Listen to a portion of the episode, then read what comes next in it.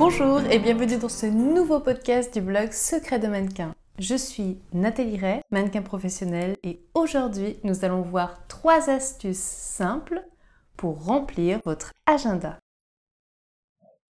Travailler régulièrement est ce dont tout mannequin rêve, mais cela n'est pas toujours aisé lorsqu'on débute sa carrière. En observant autour de moi et en écoutant les clients avec lesquels j'ai travaillé, je me suis aperçue que beaucoup de mannequins minimisaient grandement leurs chances de retravailler simplement à cause de leur attitude. Voici donc trois conseils à suivre si vous voulez fidéliser vos clients et vous donner plus de chances de vivre exclusivement du métier de mannequin. Conseil numéro 1, être disponible. Cela peut sembler évident et un peu surprenant, mais croyez-moi, cela va faire la différence. Il arrive souvent qu'on vous appelle à la dernière minute, et si vous êtes disponible et réactif, c'est vous qui avez le travail. Certains mannequins n'aiment pas qu'on les appelle à la dernière minute parce qu'ils ont l'impression d'être un second choix et cela les énerve profondément et ils préfèrent refuser. Or, lorsqu'on regarde des personnes qui ont réussi, l'on se rend compte qu'elles ont parfois, à un moment dans leur carrière, été elles aussi un second choix. Mais elles se sont arrangées pour faire en sorte que ce second choix devienne un premier choix auprès des clients. Je vous encourage donc à faire de même. N'ayez pas peur d'être dans un premier temps un second choix. Vous pouvez vous-même transformer ce second choix en premier choix.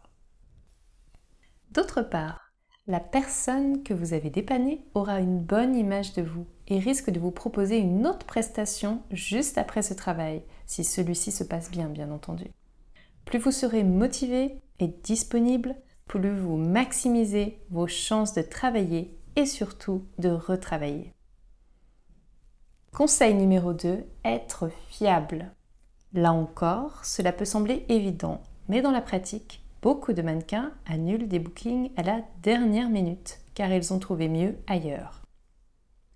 Ce type d'attitude est à proscrire, sauf si vous envisagez de ne pas retravailler avec le client ou avec l'agence à laquelle vous faites faux bon.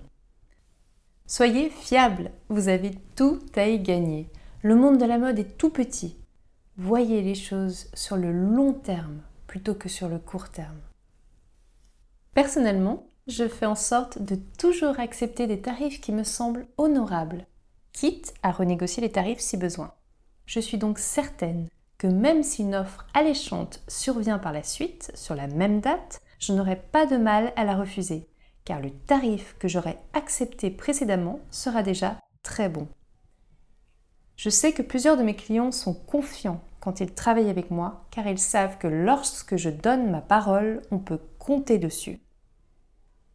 Être fiable veut aussi dire veiller à toujours donner le meilleur de vous-même. On attend donc de vous d'être impeccable à chaque fois que vous allez travailler. Vos cheveux doivent être propres, vos mains et vos pieds doivent être soignés et vous devez être parfaitement épilé. Conseil numéro 3, être bienveillant. Ce qui va faire que l'on vous rappelle n'est pas uniquement votre plastique de rêve. Sachez qu'il y a beaucoup de mannequins très beaux ou très belles qui ne travaillent presque pas. Pourquoi? Leur attitude est déplorable. Ils râlent tout le temps. Ils ne sont sympathiques qu'avec les personnes importantes et ils sont odieux avec le reste de l'équipe. Ce n'est pas parce que vous êtes mannequin qu'on attend de vous que vous vous comportiez comme une superstar. Faites que l'on vous remarque pour les bonnes raisons. Soyez bienveillant avec tous ceux qui vous entourent sans exception, qu'il s'agisse des stagiaires, des réceptionnistes, des femmes de ménage, etc. N'oubliez pas que si vous êtes bienveillant, la vie sera bienveillante avec vous. Nous avons donc vu que les trois conseils simples pour booster votre carrière et remplir votre agenda sont les suivants. Conseil numéro 1, être disponible. Conseil numéro 2, être fiable. Et conseil numéro 3, être bienveillant. J'espère que ces trois conseils simples vous seront utiles dans votre carrière. Si ce podcast vous a plu, je vous invite à me suivre sur Instagram, Facebook, Twitter. Je vous remercie de votre attention et je vous dis à tout bientôt sur Secret de Mannequin.